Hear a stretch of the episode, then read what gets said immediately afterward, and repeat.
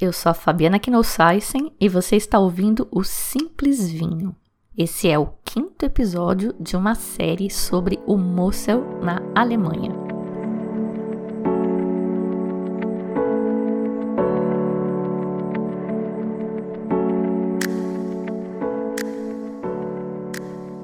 E finalmente vamos falar de vinhos no Simples Vinho. Faz sentido, né?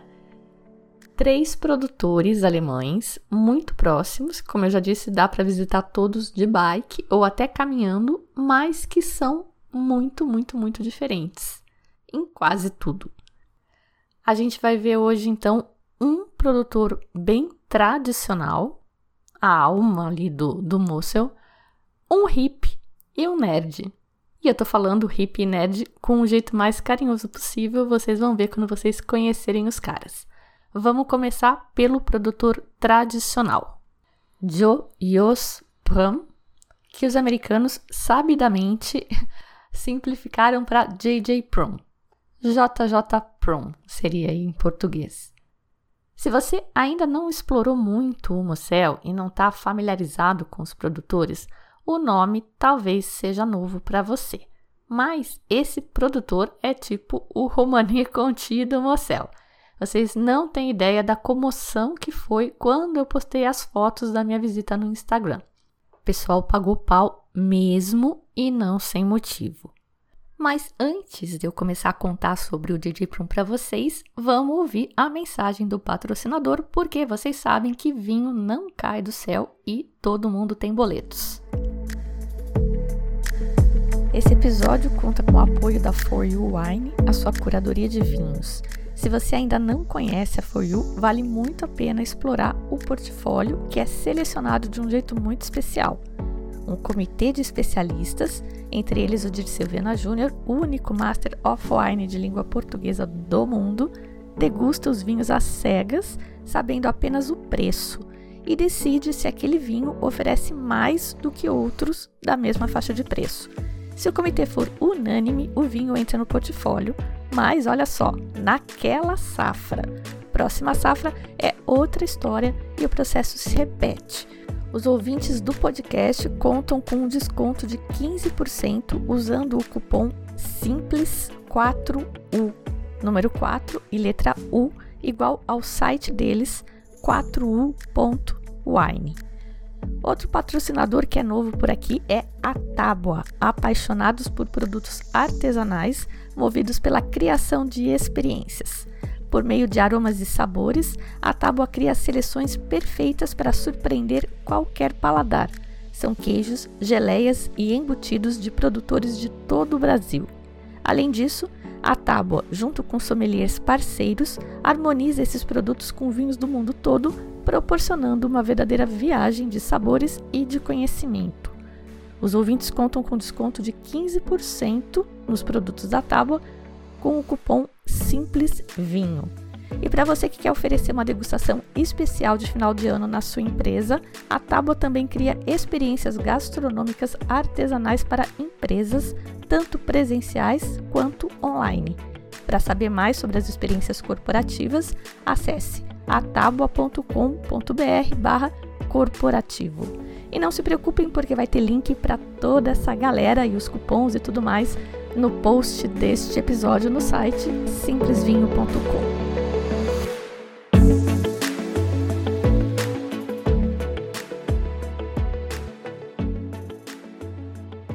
A família Prum está presente na vila de Willen, que fica na margem direita do Mosel, desde o século XII, pelos registros desde 1156.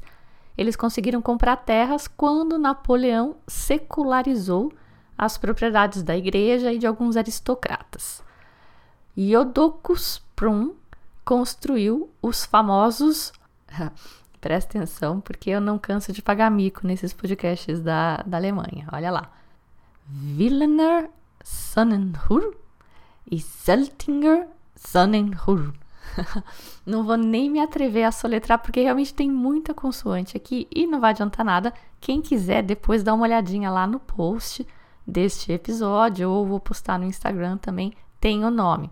Sonnenhur é talvez seja mais importante a gente saber, significa relógio de sol.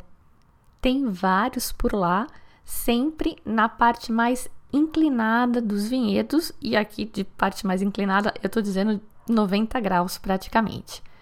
Então ele construiu o Willener Sonnenhuhr, que é o relógio de sol de Willener, e o de Zeltinger. Zeltinger é um vinhedo e Willener, eu suponho que seja por causa da vila onde eles moravam e que chama Willen. Bom, a região ali tem vários Prum, né, da família Prum. Mas o último chefe desse Prum original foi o Matias.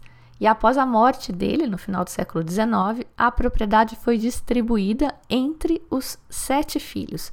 E o mais velho deles é o Johann Joseph Prum, que é o JJ Prum do nome. Ele fundou a Jojo's Prum em 1911. E ele foi, olha que interessante, a primeira pessoa a viver na vila de Wellen. Segundo o livro The Wines of Germany, da Anne, que é o que eu tenho usado em quase todos os episódios aqui dessa, dessa série, pelo menos algumas partes desse livro, segundo ela, a vinícola despontou aí para o estrelato com a super safra de 1921. Interessantemente, ela não fala no filho do JJ, o Sebastian Prum, que em outras fontes aí que eu consultei é considerado o cara que de fato botou a vinícola no mapa. Supostamente, nosso amigo Robert Parker disse que foi ele, o Sebastian, quem desenvolveu o estilo distinto dos vinhos Prum durante 1930 a 1940. Fecha aspas aí. Segundo essa narrativa, né, que está na moda agora a gente falar em narrativa, pois bem, quem menciona o Sebastian diz que foi ele quem buscou produzir os vinhos da paleta dos Pradicat. Se vocês lembram, são os Auslese, Berenauslese e Trocken Berenauslese, que foram os vinhos que fizeram a fama da vinícola.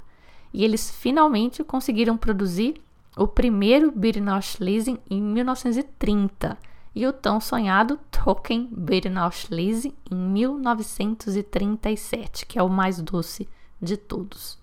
E esse é justamente o estilo da casa. Esse produtor não faz vinhos secos. Eu não sei qual narrativa aí, é, do, sobre o papel do Sebastian na história é a correta, por isso contei as duas. Ele morreu em 1969 e o filho dele, o Dr. Manfred Prum, assumiu a frente dos negócios. E foi graças ao Dr. Manfred que a propriedade cresceu para um status icônico, não apenas pelas sublimes ditas sublimes safras de 1971, 1976 e 1990, mas pelo estilo e elegância dos vinhos produzidos a partir das chamadas safras menores, né? Nos anos em que não era tão bom a tão boa safra, eles conseguiam manter um super nível de qualidade. Em 2003, a filha dele, a doutora Catarina Prum, assumiu e eu chamei os dois de doutores porque é uma curiosidade. Eles são de fato doutores, mas em direito. É cheio de doutor lá no, no inclusive aquele vinhedo famoso, o vinhedo Doctor, que a gente já comentou, já contei da lenda do vinhedo para vocês. Hoje em dia, os vinhos da DJ Prum, que estão ainda sob o comando da Catarina, estão entre os mais caros do Mosel né, alguns dos seus TBAs, que são os vinhos de sobremesa ultra doces, e os Golden Cap Auslese, que são um equivalente a um Auslese reserva. Eles usam essa. O Golden Cap é a cápsula de ouro, né? Para diferenciar. Esses vinhos podem chegar a custar milhares de dólares por garrafas nos leilões devido à raridade e à qualidade excepcional reconhecida. Atualmente não são os mais caros, fiz uma busca rápida ali no Wine Searcher, mas há uns anos atrás eles eram. A degustação é feita na casa da família, que é aquela construída em 1911. Depois eles foram fazendo os puxadinhos, claro, né?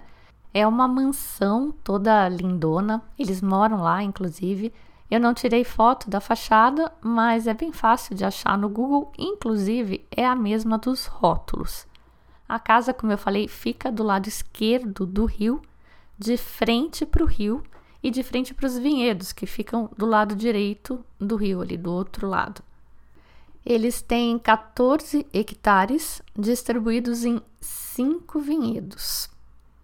Respira. Verlener Sonnenhur, o relógio de sol, o vinhedo com o relógio de sol que a gente falou lá atrás, que foi construído aí pelo patriarca da família. O Zeltinger Sonnenhur, que é o outro vinhedo com relógio de sol que ele construiu também. O Graher Himmelreich, o Bernecasteller Ley e o Bernecasteller Bastub. Os que são considerados mais importantes aí, tanto por quantidade de produção quanto pela qualidade, são o Werner Sannenhur e o Grascher Himmelreich, que foram também os que eu principalmente provei aí lá na degustação com eles, já vou falar disso.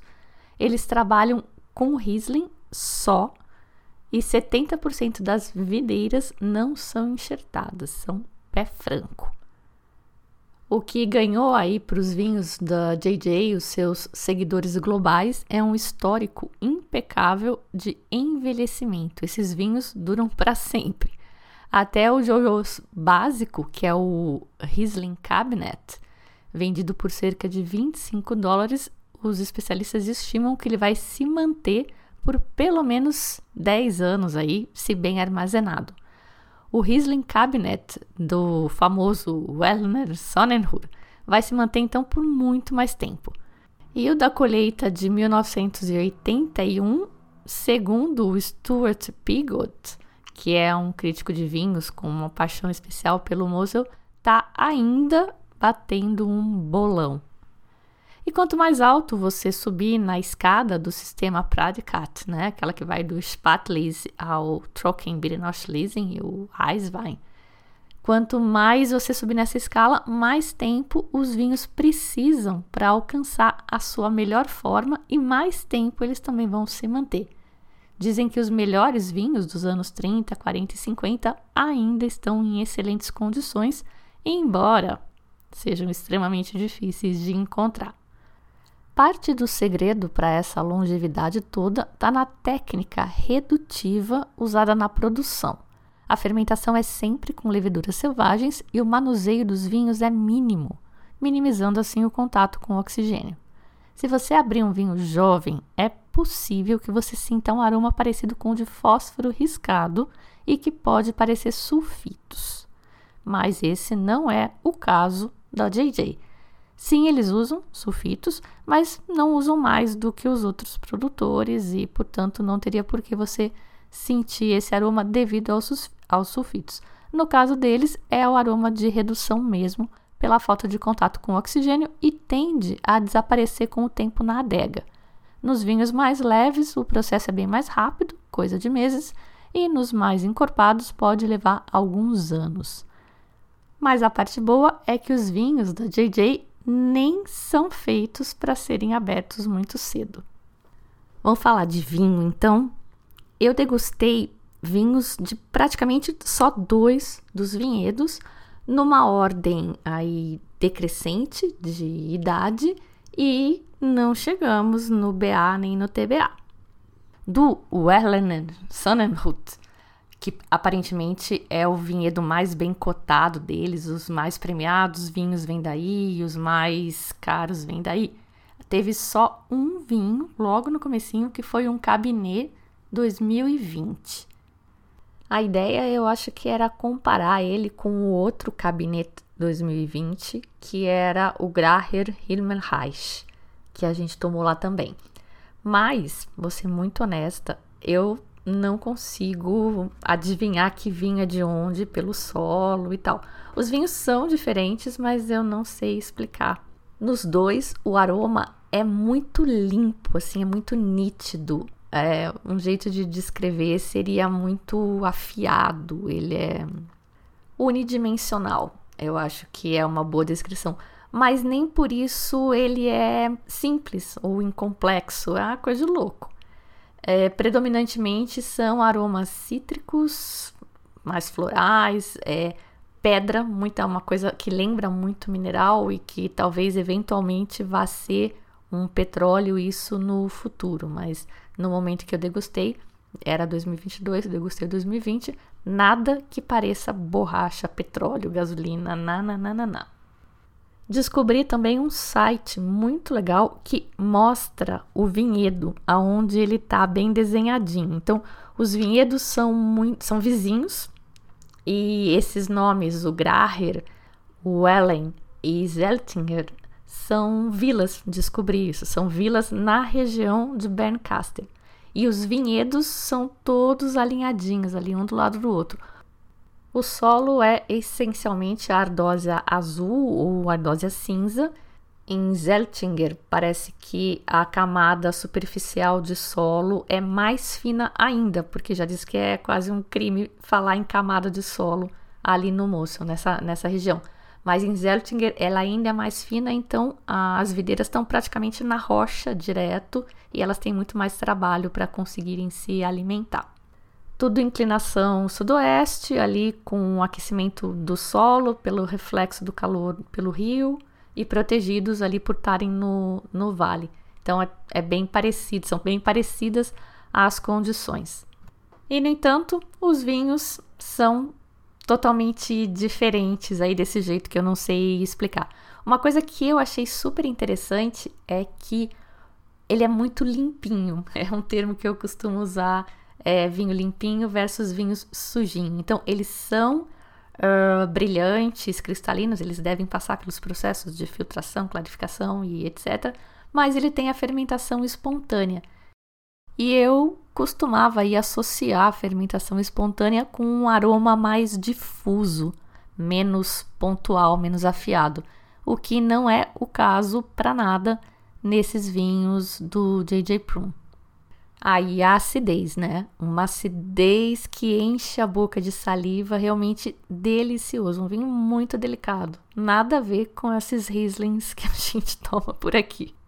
Ah, e os três vinhedos, né, do, dos vinhos aí que eu provei, Wellener Sonnenhur, da vila de Wellen, Zeltinger Sonnenhur, da vila de Zeltinger, e aí os dois relógios de sol, né, do Sonnenhur, Sonnenhur é relógio de sol em alemão, e o Graher Himmelreich todos esses três vinhedos são Grosslage, são Gran Cruz, lá segundo a classificação deles, e o JJ Prum é membro da VDP, aquela associação de produtores de vinhos de qualidade da Alemanha toda e que elegiam os lugares, os Gran Cruz deles, já que a legislação antes de 2021 não previa.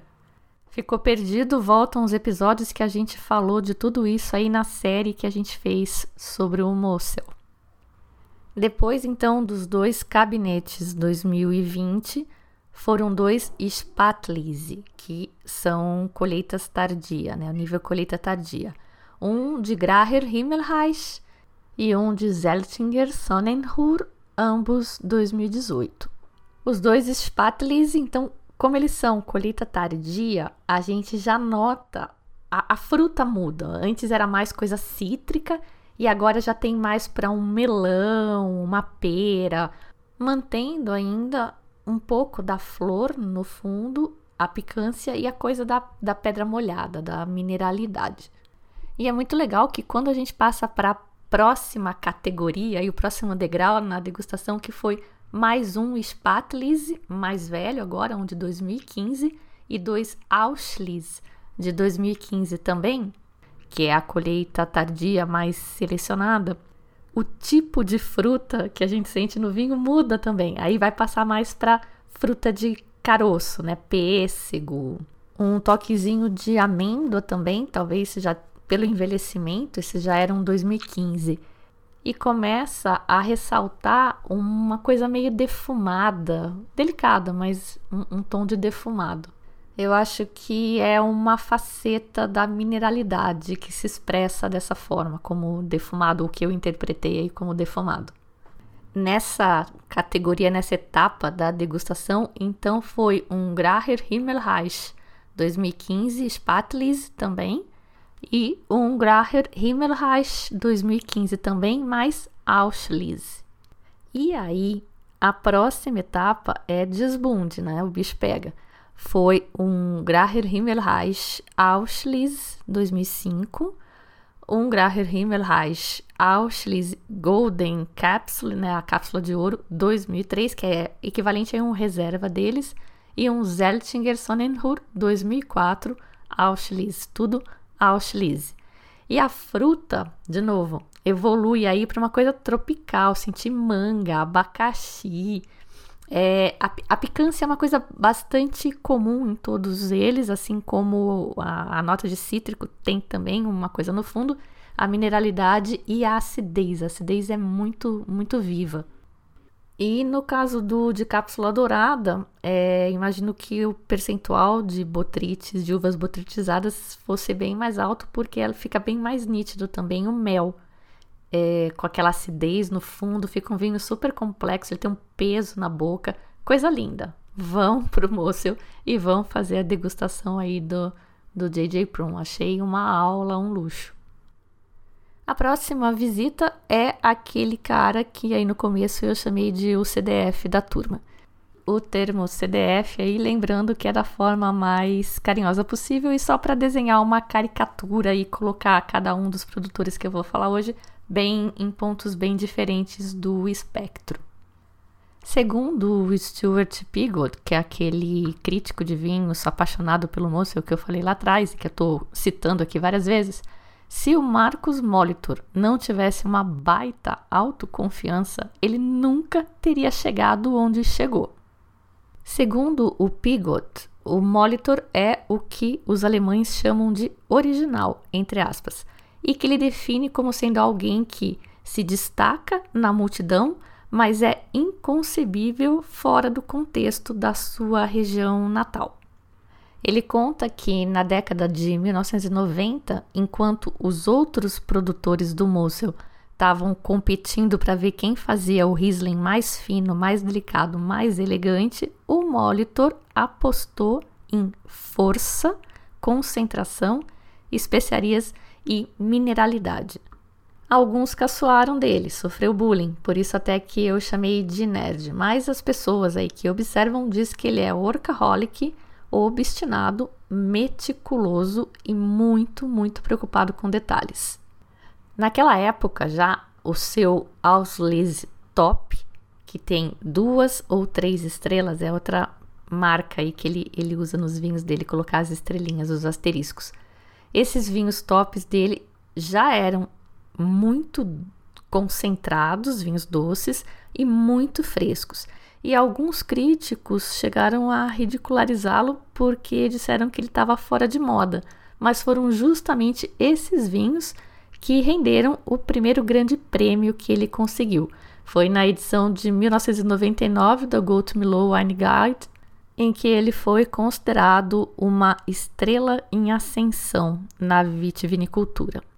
A consagração mesmo veio em 2015, quando a The Wine Advocate deu 100 pontos para três dos Rieslings Auslese do Molitor, dos vinhedos Urziger Vorgarten, Wellneller Sonnenhur que é o mesmo vinhedo do J.J. Prum, e o Zeltinger Sonnerhur, que também é mesmo vinhedo de onde o J.J. Prum faz alguns dos seus vinhos.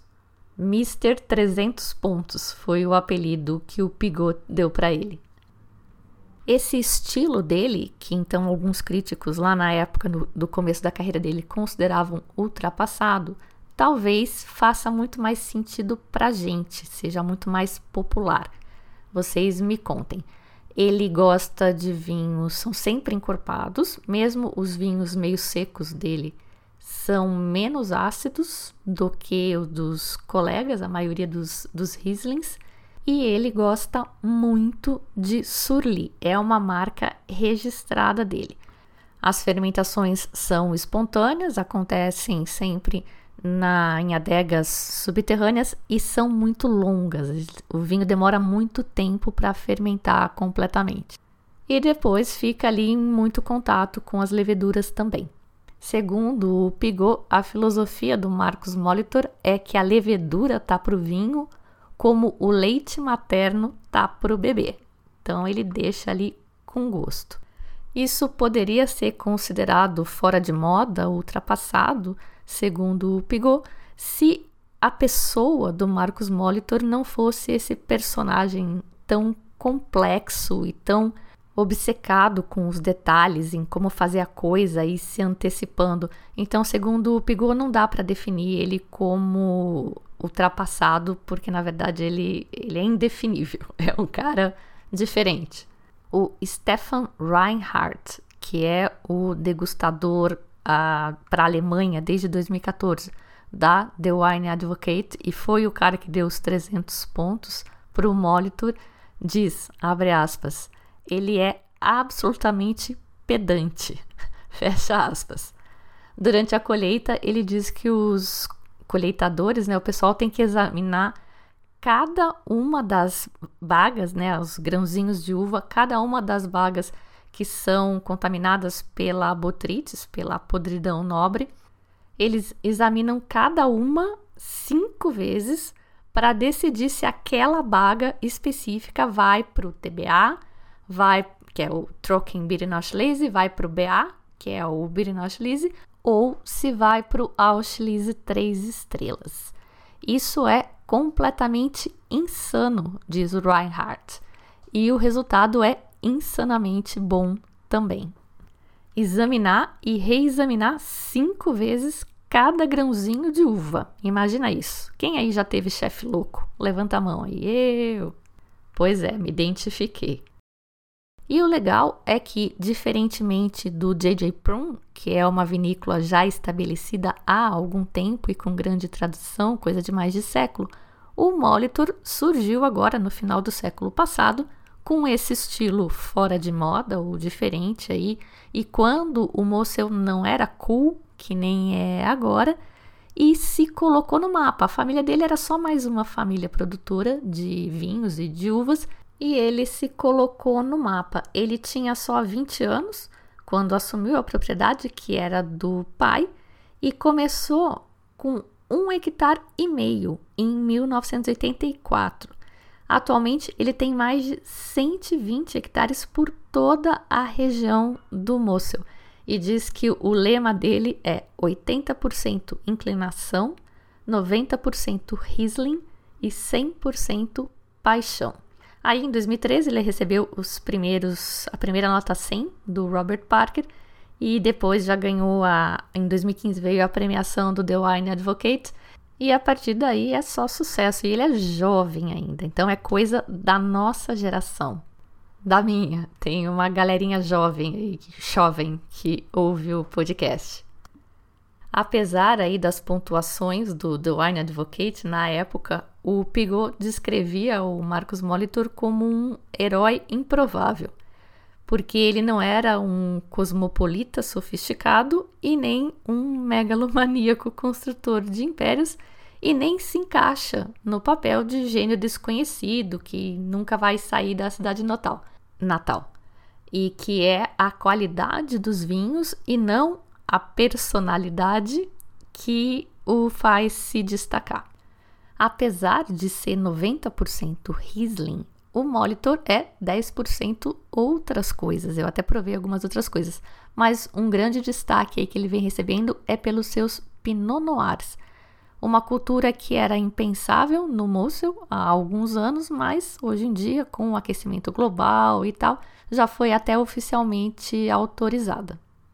De novo, o pessoal riu dele lá na época, mas ele nem ligou. E é interessante notar que o Pinot Noir do Mosel, do Marcos Molitor, pelo menos, ele não está nos melhores locais, nos melhores vinhedos, aquele com a inclinação sudeste, blá blá blá. Porque lá já tinha Riesling e o cara não vai tirar Riesling para plantar Pinot Noir. Então eles acabaram plantando em lugares menos nobres, mas são muito bem conceituados os Pinot Noirs do Marcos Molitor, inclusive comparados com Borgonhas. E, e é o tipo de técnica que ele usa é de vinificação, com caixa inteiro tal, tipo a Borgonha. Segundo o Pigot, desde 2005 ele já se destacava nos Pinot Noirs em comparação direta com os principais produtores de Pinot do sul da Alemanha, como, eu vou falar os nomes só para vocês lembrarem, ver se sou alguma coisa. Friedrich Becker, de Pfalz, e o Bernard Huber, de Baden, que é região de Pinot Noir, e também alguns borgonhas tintos. A crítica, diz ele, vem de alguns sommeliers, principalmente americanos, que é um pouco, ele pega um pouco pesado no uso da madeira, mas que eu acho que para nós, cucarates aqui, vai cair super bem, vai agradar nosso paladar. Eu provei dois Pinot Noirs dele, de Braunberger Klostergarten. Então agora aprendi. Braunberger é a vila que é na região de Bernkastel e Klostergarten é o vinhedo e Garten, a gente já aprendeu no nosso intensivo de alemão aqui, que é jardim, significa jardim. E Klostergarten, então, é o jardim do mosteiro. E ele fica bem longe, ele fica ao sul de Bernkastel, que é a principal cidade ali e foi onde eu me hospedei, que é numa curva de rio. Aliás, curva de rio é que mais tem lá. Mas esse vinhedo fica mais para o sul. Eu recomendo que vocês olhem os mapas porque realmente faz diferença entender aonde que é e tal é um lugar clássico, né, lá no, no Moncel Médio, e eles dizem que tem solo profundo, com bastante ardósia e uma camada de terra fina. E que os vinhos dali vão ter uma expressiva mineralidade, com bastante estrutura e aromas de frutas. Preciso confessar que, apesar de gostar muito de Pinot Noir, esses Pinot Noirs que eu provei, que foram o 17 e o 18 do mesmo vinhedo, eles não me impressionaram muito não. Assim, ok, talvez sejam um pouco jovens ainda e vão melhorar. E eu não sei perceber isso. E também não achei uma madeira muito destacada, como o cara lá falou que os sommeliers americanos reclamariam. E eu reclamo de madeira, então acho que não. Ou mudou, né? Também. Mas a degustação não começou no Pinot, não. Começou com um Chardonnay, que eu pedi para ele me mostrar as coisas mais diferentes. E esse Chardonnay ele disse que era bem raro, né? Não tem muito no Mosel. O vinhedo dele é Wellener Klosterberg e Wellener, a gente já aprendeu, é da vila de Wellen, que é onde fica o JJ Prum, fica nesta vila. O Marcos Molitor não fica ali, ele fica na vila seguinte, mais ao norte, chama Hastig. E o interessante desse vinhedo Klosterberg é que ele não fica de frente para o rio. Ele tem inclinação sul, mas ele fica do lado do rio ali, meio de, de costas. Olhem no mapa para vocês entenderem. O solo é ardósia também, mas como não tem a influência do rio, é uma região ligeiramente mais fria, então a acidez é mais pegada.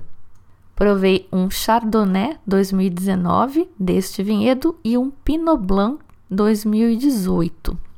O Chardonnay, então, muito diferente do que a gente tem por aqui, né? Mais uma coisa mais cítrica, uma fruta menos madura, nada tropical, muito longe disso. E o Pinot Blanc, eu infelizmente não tenho opinião formada, não sei comparar com outros Pinot Blancs. Estou construindo aqui ainda o meu portfólio de Pinot Blanc, mas eu tomei um Riesling do Urziger Vorgarten. Lembram desse vinhedo? O jardim de especiarias de Urziger por causa daquela ardósia vermelha e de uma mancha vermelha também de uma só de um de uma rocha vermelha, uma rocha magmática vulcânica chamada riolite. Só aí tem. A gente falou disso quando a gente falou do podcast sobre o Mossel. E aí, eu obviamente fui influenciada pelo nome do vinhedo, porque eu senti realmente muita especiaria no vinho. Era um Riesling Cabinet 2020. Bastante corpo, sim, e uma acidez de encher a boca, nada parecido com nada do que eu tomei no JJ Prum. E por fim, provei um Auschwitz 2011 do Zeltinger Sonnenhur, que é o relógio de sol de Zeltinger, onde o JJ também tem vinhedos. São, é, o vinhedo é uma área grande e vários produtores têm parcelas nesses vinhedos delimitados, por isso que muitos deles usam o mesmo nome aí no rótulo. E o estilo do Molitor, de novo, é bem mais gordo, bem mais tropical, digamos, do que o que eu tinha provado no DJ Prom. Marcos Molitor também é membro da VDP, aquele clube seleto de produtores de vinhos finos do Mosel, que você só entra a convite e só se mantém lá se for bom. Eles excluem bastante gente anualmente também. A sala de degustação deles é bem grande, é muito bonita. Tem uma mesa super longa para receber um monte de gente ao mesmo tempo. Fica numa mansão, a mesma mansão que a gente vê nos rótulos também, a exemplo do que eu já comentei no JJ Prum. Quem me recebeu lá foi o Sebastian Molitor, que é sobrinho do Marcos, mas ele trabalha na parte administrativa lá e eles estavam com é, pouca, estavam curtos de, de pessoal, tinha duas pessoas doentes e ele estava se desdobrando para atender todo mundo, então infelizmente ele não conseguiu me dar tanta atenção, mas eu achei super ponta firme, coisa de alemão, né? Porque o francês que eu ia no dia seguinte me cancelou em cima da hora. E por acaso era véspera de feriadão, né? Eu desconfio que ele me deu uma brasileirada, na verdade terroir. E eu queria terminar essa parte do Marcos Molitor com as palavras da Anne no livro Wines of Germany, que achei que ficou muito bonito o que ela escreveu. Vamos lá. Pelos últimos 35 anos, Marcos Molitor criou uma das maiores propriedades privadas da Alemanha. Começando com apenas 20 anos, em 1984, e 3 hectares de vinhedo, ele hoje possui mais de 100 hectares em todos os melhores lugares do Mosel. O que é muito mais notável, no entanto, é que o Molitor ainda faz todo o vinho ele mesmo, com tamanha exatidão e foco que os vinhos atingem novos patamares a cada ano. Só um homem possuído seria capaz de um feito desses. O seu lema é perfeição no vinhedo e seleção na adega. Ele quer que seus Rieslings sejam limpos como nascentes de montanha, afiados como uma espada japonesa. Para conseguir esse objetivo, uma equipe de 80 pessoas trabalha tempo integral na, nos vinhedos e na adega, e a equipe chega a 100 pessoas durante as colheitas. As uvas são esmagadas têm algum contato com a pele e são então suavemente prensadas. As fermentações são espontâneas e absolutamente nenhuma botrytis é tolerada nos vinhos secos. A maturação acontece em antigos fudres e o engarrafamento é no final do verão do ano seguinte. O que diferencia os seus vinhos é a absoluta atenção para cada mínimo detalhe. O Molitor também enfatiza a sua própria habilidade de separar exatamente qual uva tem que ir para cada tipo de vinho, desde os secos até os luxuriantes vinhos doces. Ele cuida de tudo e nada é deixado ao acaso. A metade da produção é seca e os vinhos obedecem um código, os rótulos né, obedecem um código de cores branco para os secos, verde para os off-dry, que são os levemente adocicados, que eles lá chamam de fine herb, e dourado para os doces de botrytis, né, os doces nobres. O Molitor também foi pioneiro em recultivar vinhedos abandonados que ficavam nos vales laterais ao rio, assim como os vinhedos de altitude. Ele ama a ideia de expressar a Riesling em todas as suas milhares de facetas e faz isso com uma claridade incomparável. os vinhedos de Klosterberg, perto da recém-renovada Haus Klosterberg, onde os vinhos são feitos, é um belo exemplo. Ele explica que é face sul, mas é num vale lateral.